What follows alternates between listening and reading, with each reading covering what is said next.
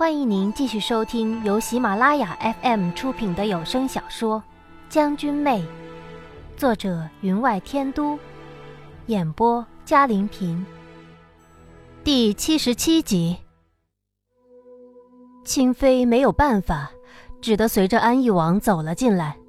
安义王边走边得意的道：“别担心，那几名宫女全让我放倒了，过上半个时辰才行。”我侄儿那些鬼祟的八郡什么的，也让我调到其他地方了。嗨，有时候我真的很佩服我自己，怎么这么聪明呢？是啊，王爷您真是天底下最聪明的人。清妃无可奈何的道：“嗯，你也这么认为？嗯，不错。除了床上这位侄儿媳妇儿，天底下我最欣赏的人就是你啦。”我想抹一抹头上冒出的汗，心想：安义王，多谢你将我排到了天底下最欣赏的人的位置。清妃显然对他的赞美不以为然，揶揄道：“王爷，那妾身倒真是受宠若惊呢。”“那是那是，我一般不搞那虚伪的，赞扬人的时候一般都是真心之极的。”要不是你提醒我在那酒里放了西域五钱花，侄儿媳妇的寒症怎么好的这么快？我看见她用敬佩感激的眼神望着我，我心中真是舒畅之极呀。清妃语气有些紧张：“王爷，您没有将此事告诉旁人吧？您是知道的，妾身来自西域，宫中最怕的便是药物之道。”妾身虽是好意，但若被皇太后知晓，放心放心，本王明白的。母后她老人家嘛，总是思虑过多，思虑过多。呃，再者，你以为本王是傻瓜吗？你要本王加什么，本王就加什么。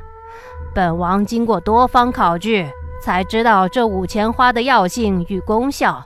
当真与其他几十种花草配合的天衣无缝，这才加了进去的。难怪安义王说欣赏他呢，原来因为他帮了他的大忙。我就说，凭安义王这不开窍的样子，也不可能不经意的给永乐帝戴顶绿帽子吧？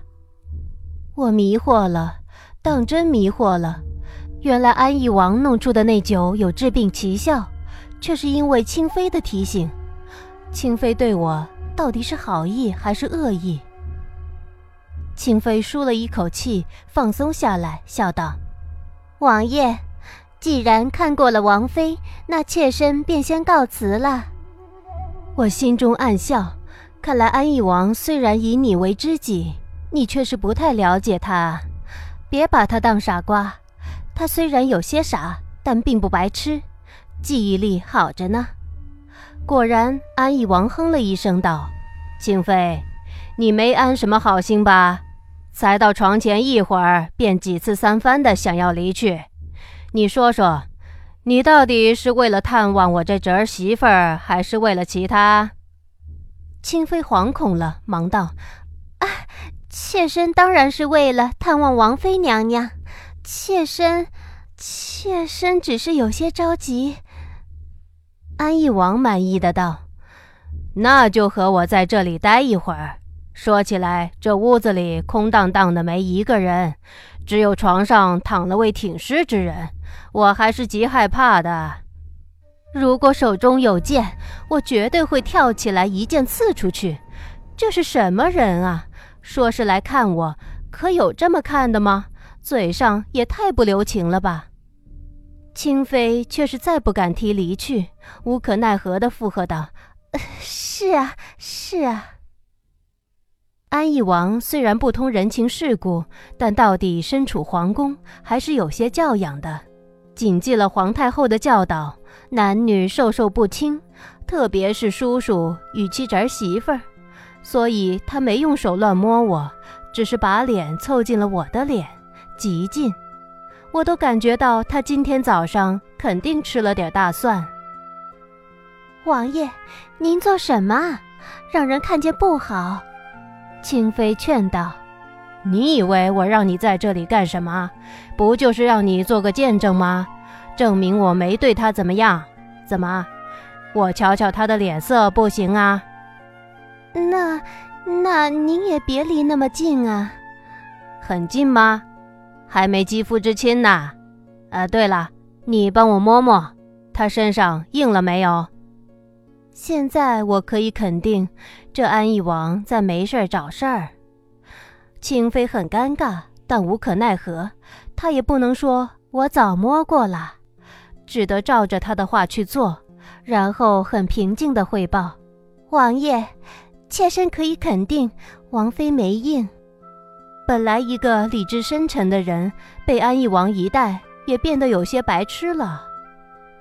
安义王在床板上踱来踱去，思考道：“没应，那倒有些奇怪了。”为什么他不醒呢？都躺了这么长时间了。清妃无语，半天才道：“这个妾身也不大明白。”他语气有些焦急，显然是担心再在这里待下去，迟早会被人逮住的。安义王自是没这样的担心，只要溜了进来，事后被人逮着了，对他来说不过挨皇太后一顿好训罢了。所以他又开始研究躺在床上的我了，依旧严记男女授受不亲的规则，将他的脸孔凑上我的手臂，我都感觉他的鼻端凑到我的衣衫上了。王爷，清妃有些不好意思，实在忍不住再劝：“王爷，王妃身上不会有什么味道的，宁王殿下每天都叫人给她清洁呢。”我听到狗嗅骨头的声音，你懂什么？我这是在闻他身上到底出了什么毛病呢？他全身气息宛如芝兰，和那些长久居于床上的人多少有些衰败之气不同。哎，别翻白眼，本王看得清楚。就算是每天洗浴的人，如果每日都待在床上，也会有此味道的。王爷真是见多识广，连这些都知道。那依您所见，王妃这是怎么了？我从他的问话之中听出了一些紧张，心中明白，这位不按常理出牌的王爷恐怕正击中了他的痛处。安义王叹了一口气，站起身来：“这个，本王也搞不清楚，本王还得研究研究。”啊。你问这个干什么？莫非你也知道？他倒真是口无遮拦啊！清妃道：“哪有，妾身也不过随便问问而已。”忽有一股冷风从门缝吹进来，我露在外面的脸感觉到了那股风的丝丝寒意，如冬日寒夜之中阴冷忽至。他身上若有若无的杀气，伴着这股冷风袭来。疏忽不见，仅这一句话而已，他便对这位当朝最受太后宠爱的王爷动了杀意。如果他是一般人，不会有这样的杀意的。那么，他的身份，只怕比我能够猜测出来的还让人出乎意料。此女到底是什么人？安义王又将我全身上下嗅了一遍，这才站起身来，无可奈何的道。没办法，本王也弄不清楚是怎么回事。看来我那皇侄虽然不待见我，我也得找他商量商量，到底是怎么回事。清妃笑道：“既然王妃娘娘身上无腐败之气，说明她不日便会醒了。也难怪宁王殿下脾气逐渐渐长，是不是有些责怪王爷没将王妃娘娘治好？”安义王吸了一口冷气。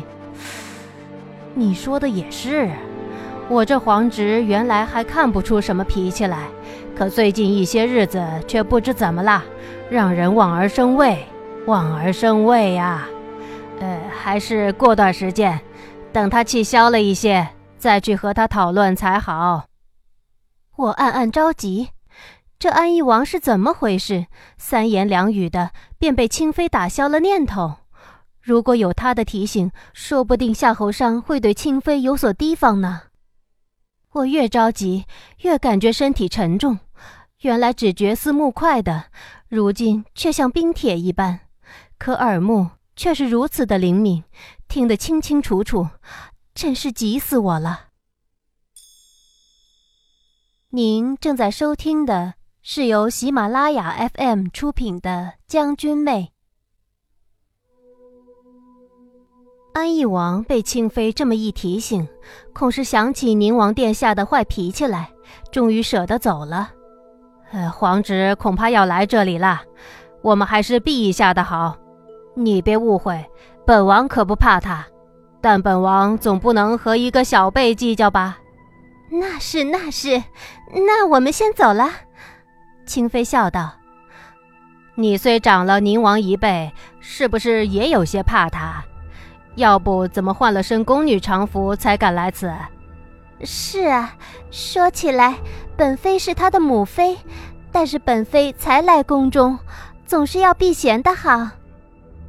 嗯嗯，呃，那我们快走。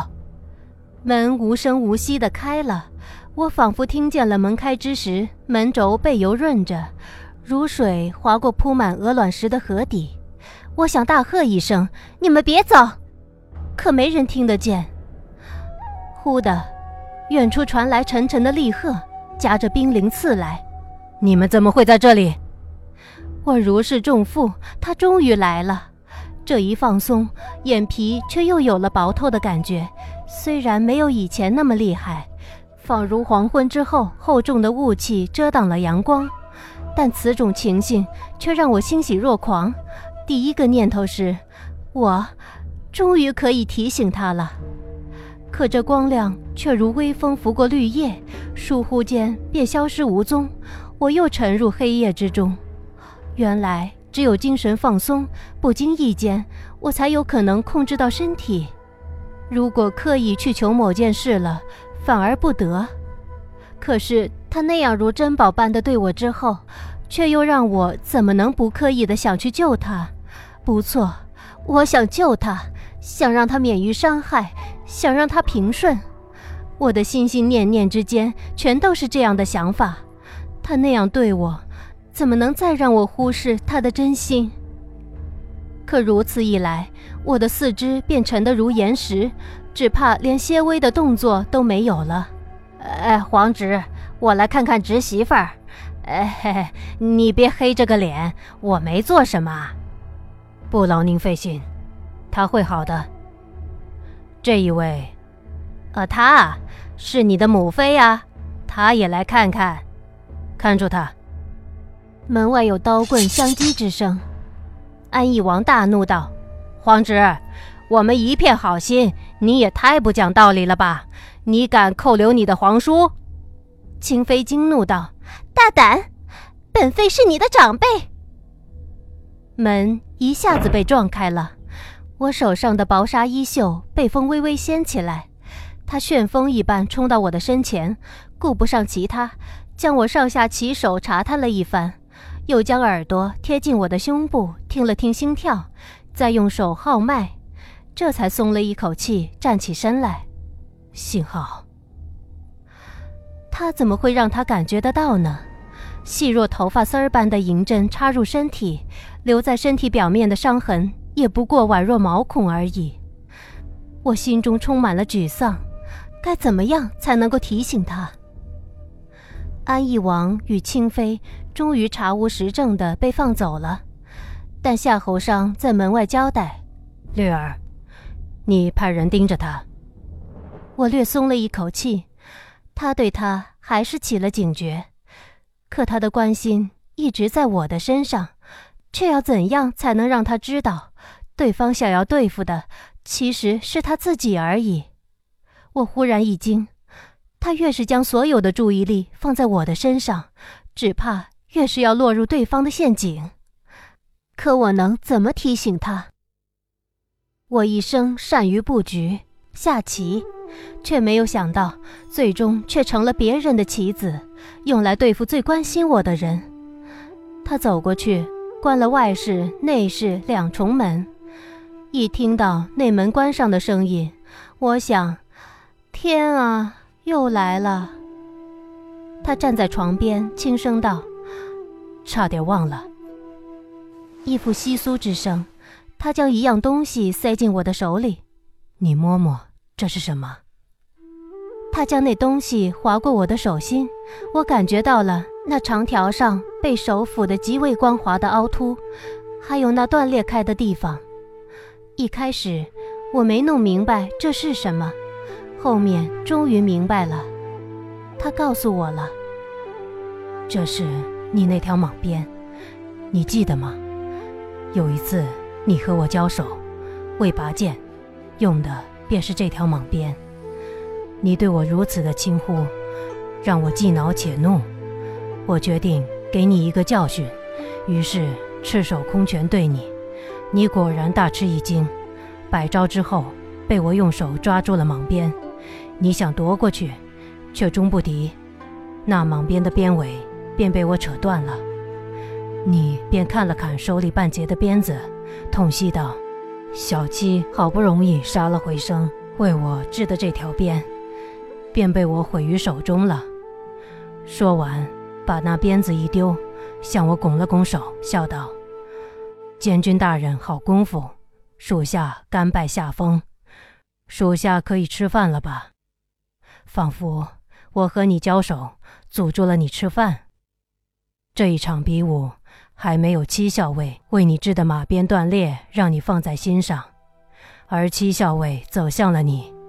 眼角含了微微的笑意，将你头顶的那根杂草拿下，笑道：“那我再为你杀一回生。”两人相视而笑，你们之间的默契让我记恨如狂，可我不能上前，唯有看着你与他笑谈之中走远，而我只能默默地走过去，拿起你丢在地上的那根蟒鞭。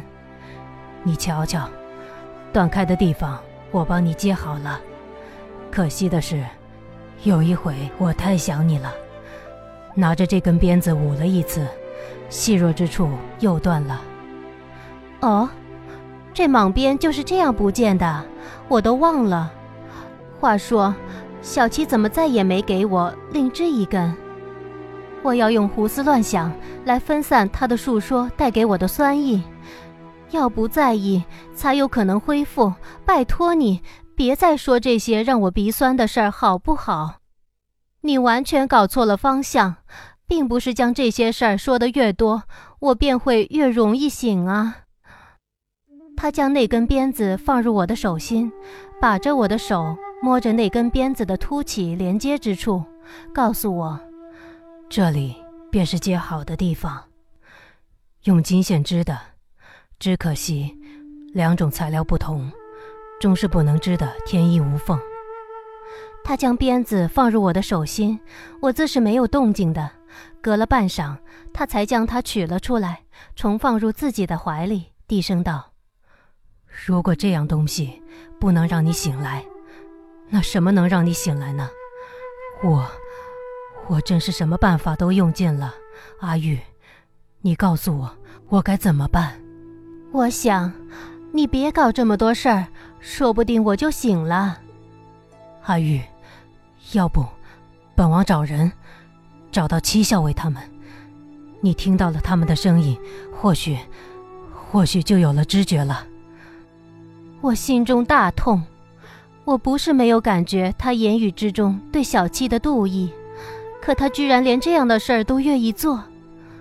他是皇室贵胄。从小就居于人上，凡此种人，潜在里总有一种唯我独尊的意识。自己的女人，又岂可让他人？可他，连这种方法都想了出来，他真是无计可施了。他苦笑道：“阿玉，你是不是在笑我？我宁愿你笑我，只要你好起来，本王真的什么都愿意做。”他的语气中充满疲累，有浓浓的睡意，仿佛想了一个好办法，终于心中定了下来，倒没再除我的衣服了，合衣躺在床上，揽着我便睡了。至于我，因为我整天躺在床上，人家睡的时候我就醒，人家醒的时候我就睡，所以，我意识清醒的醒着。